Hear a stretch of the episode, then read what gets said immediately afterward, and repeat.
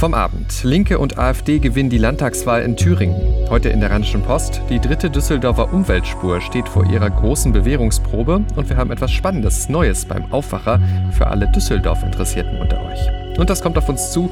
In Großbritannien lässt Premier Johnson über Neuwahlen abstimmen. Heute ist Montag, der 28. Oktober 2019. Der Rheinische Post Aufwacher. Der Nachrichtenpodcast am Morgen.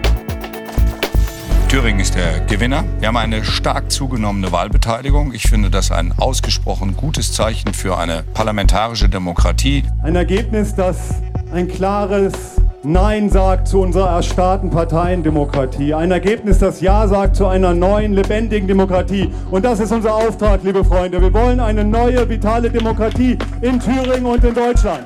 Zwei Wahlsieger in Thüringen, die politisch wohl nicht weiter voneinander entfernt sein könnten. Bodo Ramelow, Ministerpräsident von den Linken im ZDF und Björn Höcke, Spitzenkandidat der AfD. Sie sind die eindeutigen Wahlsieger in Thüringen. Die Linken als stärkste Kraft mit 31 Prozent und dahinter die AfD mit 23,4 Prozent noch vor der CDU. Ein Ergebnis, das die Politik in Deutschland und auch viele Bürger mit den Ohren schlackern lässt. Und damit guten Morgen. Ich bin Henning Bulka. Wir schauen jetzt zusammen auf die Nachrichten zum Start in diese neue Woche hier im Aufwacher Podcast. Und wir versuchen das alles ein bisschen zu ordnen. Linke und AfD also vorne, dahinter die CDU mit 21,8 Prozent. Die SPD abgeschlagen in Thüringen, gerade mal gute 8 Prozent haben die Sozialdemokraten bekommen. Grüne und FDP mussten lange zittern, sind aber beide drin im Landtag. Die FDP ganz knapp mit 5,0005 Prozent der Stimmen. Das alles macht die Regierungsfindung im 2 Millionen Einwohnerstaat Thüringen alles andere als einfach. Denn die aktuelle rot-rot-grüne Koalition hat ihre Mehrheit verloren. Petra Kühling berichtet aus Erfurt für Antenne Thüringen und die Deutsche Presseagentur. Was für Optionen gibt es denn? Puh, ja, rechnerisch geht hier eigentlich gar nichts, was vor der Wahl als halbwegs realistische Varianten durchgespielt worden ist. Und da war schon klar, dass es extrem eng wird. Versuchen wird Ramelow es natürlich auf jeden Fall. Ich sehe mich ganz klar bestärkt. Bei dem Zustimmungswert, den meine Partei bekommen hat, ist der Regierungsauftrag ganz eindeutig bei meiner Partei. Und ich werde diesen Auftrag auch annehmen. Ja, bleibt die Frage, wie. Dem bisherigen rot-rot-grünen Bündnis fehlen vier Sitze für eine Mehrheit im jetzt 90 Sitze starken Parlament. Die FDP könnte als vierter Partner zur Einstimmenmehrheit verhelfen, will aber nicht mit der Linken. Und dann bliebe rechnerisch nur noch Linke plus AfD, da müssen wir wohl gar nicht drüber reden, aber auch Linke und CDU würden zusammen auf eine stabile Mehrheit kommen. Schwarz-Rot, beziehungsweise Schwarz-Pink könnte man ja auch sagen, das war bisher auch doch immer ein rotes Tuch. Damit kommt CDU-Spitzenkandidat Mike Moring jetzt eine spannende Rolle zu, trotz Niederlage. Er könnte jetzt zum Regierungsmacher werden oder sich zumindest in der Pflicht sehen, nach Kompromissen zu suchen. Es gibt keine einfachen Antworten, sagte Moring gestern Abend selbst, noch sichtlich geschockt vom Absturz seiner Partei. Wir haben in diesem Wahlkampf eine starke Mitte geworben und die demokratische Mitte hat keine Mehrheit bekommen. Das ist neu, das gab es so noch nicht und damit habe ich auch nicht gerechnet. Und wir müssen jetzt klug mit dem Ergebnis umgehen. Ja, was genau das heißt, eine eventuell doch tolerierte Minderheitsregierung unter Ministerpräsident Bodo Ramelow. Nicht ausgeschlossen, sagt dazu etwa Parteienforscher Thorsten Oppeland von der Uni in Jena. Das Problem der CDU aus seiner Sicht, sie muss jetzt agieren, sonst findet sie sich gegen ihren Willen im Lager mit der AfD, die Thüringen ja mit ihrem guten Abschneiden an die Grenze zur Unregierbarkeit bringt. Immerhin kann sich Rot-Rot-Grün Zeit lassen. Die Landesverfassung setzt keine Frist, wann eine neue Regierung stehen muss. Die alte bleibt in der Übergangszeit einfach geschäftsführend im Amt. Petra Kühling, vielen Dank. Die Bundes-CDU will von einem Bündnis mit der Linkspartei übrigens erstmal weiter nichts wissen. Und die Bundes-SPD betont, das schlechte Abschneiden, ja, das ist ein Wahlergebnis in Thüringen, nichts anderes. Wunden lecken also in Berlin. Wie ist das alles jetzt zu bewerten? Christina Dunz ist stellvertretende Chefin in unserer Rheinische Post Parlamentsredaktion in Berlin und sie kommentiert den Wahlausgang in Thüringen wie folgt. Nun also auch Thüringen. Die AfD hat sich bei den drei Landtagswahlen im Osten in diesem Jahr verdoppelt bis verdreifacht. Auch unter Björn Höcke, den Unionspolitiker einen Nazi nennen, hat sie nun so stark hinzugewonnen, dass man nicht mehr von Protestwahl sprechen kann. Die Partei behauptet, sie wolle eine lebendige Demokratie. Das ist eine Mehr. Sie will einen anderen Staat. Die lebendige Demokratie gibt es ja schon.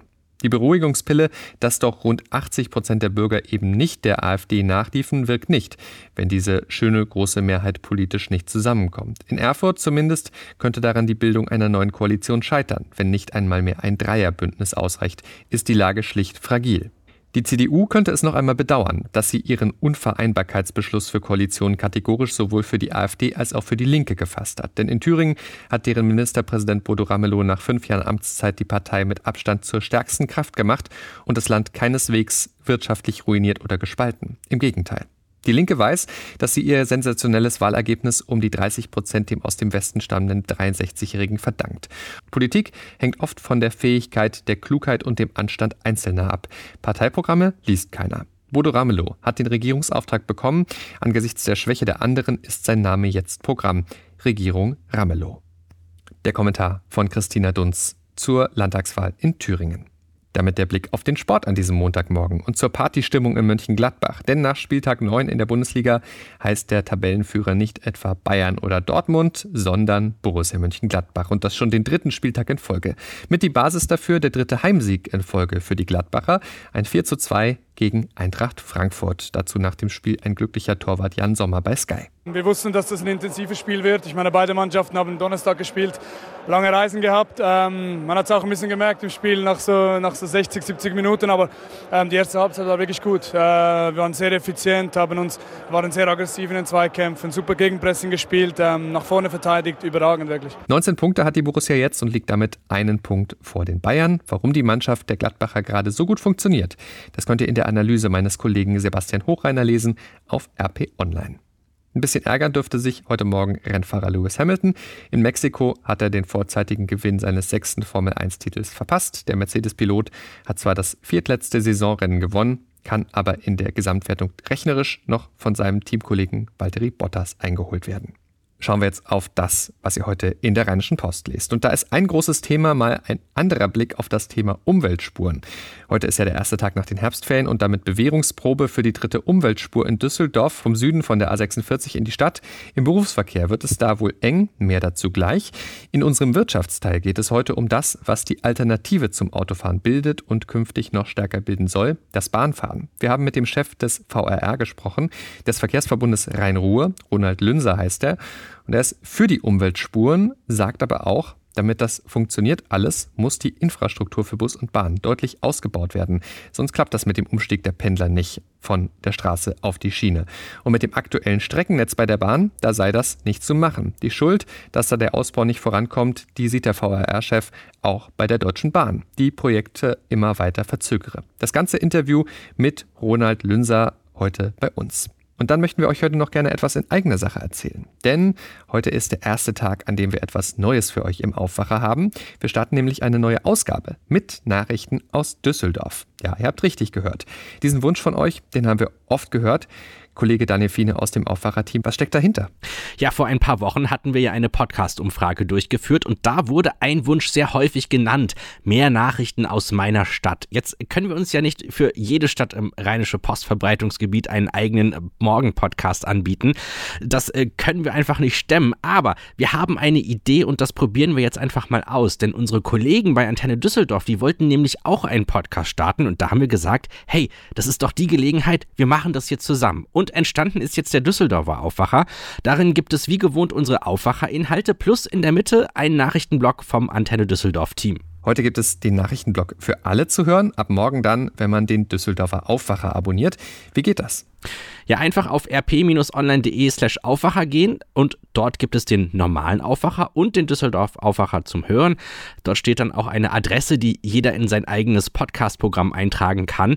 Dann werden automatisch die neuen Folgen auf das Smartphone geladen, was auch super einfach geht. Einfach Düsseldorfer Aufwacher in, einfach in das Podcast-Programm des Vertrauens eingeben. Also egal ob Spotify oder iTunes, da gibt es den Podcast auch. Bei Spotify hat das bei mir schon funktioniert. Wenn heute bei iTunes noch nichts erscheint, Content einfach morgen oder übermorgen nochmal probieren. Bei einigen Podcast-Apps dauert es, bis ein neues Angebot sichtbar ist. Über WhatsApp gibt es den Düsseldorfer Aufwacher aber nicht, oder? Ja, leider nein. Obwohl der Aufwacher ja sehr gerne von vielen per WhatsApp-Sprachnachricht gehört wird. Aber WhatsApp-Eigentümer Facebook möchte künftig nicht mehr, dass Medien Inhalte verschicken, also Newsletter verschicken. Das trifft alle deutsche Medien, auch uns. Deswegen fangen wir mit dem Düsseldorfer Aufwacher erst gar nicht an. Den gibt es dafür im Web und über alle gängigen Podcast-Apps. Und ähm, wollen wir das auch auf andere Städte ausweiten? Naja, wenn der Düsseldorfer Aufwacher funktioniert, dann kann ich mir sehr gut vorstellen, dass wir das auch in anderen Städten ausprobieren und dort eigene Aufwacher-Editionen anbieten.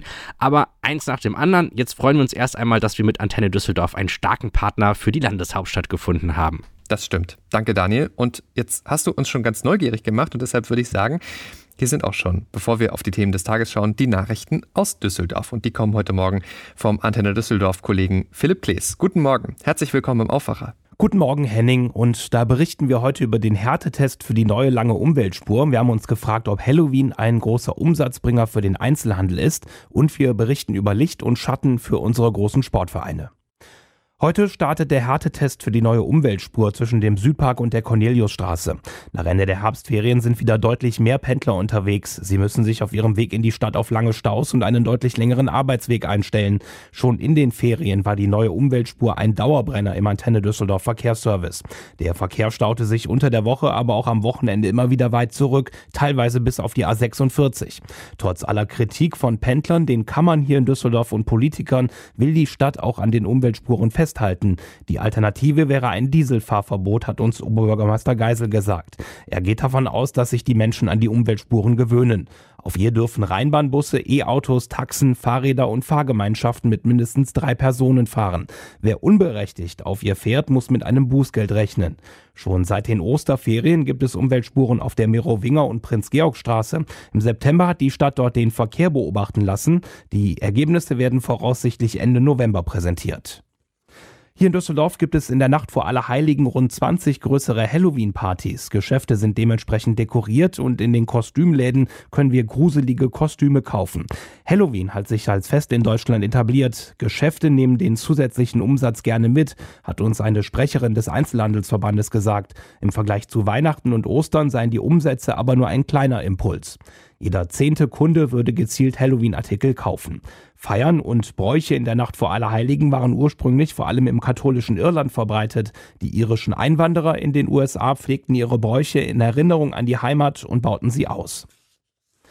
Die DEG hat für ihre Fans ein perfektes Wochenende abgeliefert und sechs von sechs möglichen Punkten geholt. Nach dem 6 zu 0 in Bremerhaven am Freitag gab es gestern Nachmittag einen 4 zu 2 Arbeitssieg im Heimspiel gegen Iserlohn. Die DEG hat sich im oberen Drittel der Tabelle eingerichtet und ist Dritter.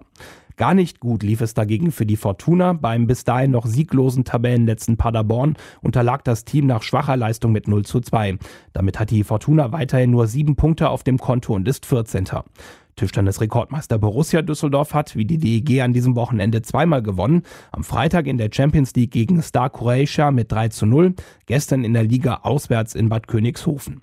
Mehr Nachrichten aus Düsseldorf immer um voll und halb im Radio und jederzeit auch bei uns im Netz antennedüsseldorf.de. Soweit Philipp Klees von Antenne Düsseldorf. Und wenn ihr jetzt jeden Morgen auch einen Überblick aus Düsseldorf hören möchtet, dann sucht bei Spotify nach dem Düsseldorfer Aufwacher oder schaut auf rp-online.de slash Aufwacher vorbei. Dort erklären wir es auch nochmal. Wie findet ihr diese Neuerung? Wir sind sehr gespannt auf eure Meinung. Schreibt uns gerne eine E-Mail an aufwacher.rp-online.de. Schauen wir jetzt auf das, was heute noch wichtig ist und wird. Brexit und kein Ende. Eigentlich sollte es dabei ja diese Woche Vollzug geben. Am Donnerstag wollte der britische Premier Boris Johnson Großbritannien aus der EU führen, ob mit oder ohne Deal. Doch inzwischen ist alles wieder offen.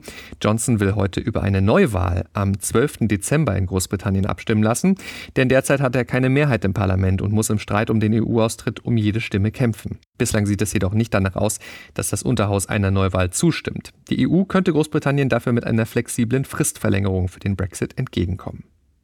Bundesinnenminister Horst Seehofer empfängt heute in München Kollegen aus fünf anderen europäischen Staaten und dazu die EU-Kommissare für Inneres und Sicherheit. Bei dem zweitägigen Treffen in München, da geht es um Rechtsextremismus und Terrorismus, Migration und Cyberkriminalität. Auch US-Politiker sollen teilnehmen, genauso Vertreter der internationalen Polizeibehörde Interpol und des Jüdischen Weltkongresses. Verheerende Waldbrände fressen sich weiter durch Teile Kaliforniens. Seit Tagen wüten die Brände, Dutzende Häuser sind zerstört, Zehntausende Menschen mussten schon fliehen. Am verheerendsten ist das Feuer gerade in einer Weinbauregion nördlich von San Francisco. Die Flammen haben sich auf einer Fläche von mehr als 100 Quadratkilometern ausgebreitet, größer als die Fläche Manhattans. Damit jetzt noch der Blick aufs Wetter für Nordrhein-Westfalen. Deutlich frischer ist es geworden. Nur noch maximal 12 Grad bekommen wir heute. Dazu viele Wolken, aber trocken. In der kommenden Nacht kann es dann wieder auf 0 Grad runtergehen stellenweise. Die Temperaturen tagsüber bleiben dann auch morgen bei knapp über 10 Grad maximal. Dazu dann aber sonniger als heute. Der Mittwoch wird ähnlich, also Herbst in NRW. Das war der Rheinische Postaufwacher vom 28. Oktober 2019. Ich bin Henning Bulker. Ich wünsche euch jetzt einen guten und erfolgreichen Tag und wir sind dann morgen wieder mit einer neuen Aufwacher-Ausgabe für euch da. Ciao, ciao. Mehr bei uns im Netz www.rp-online.de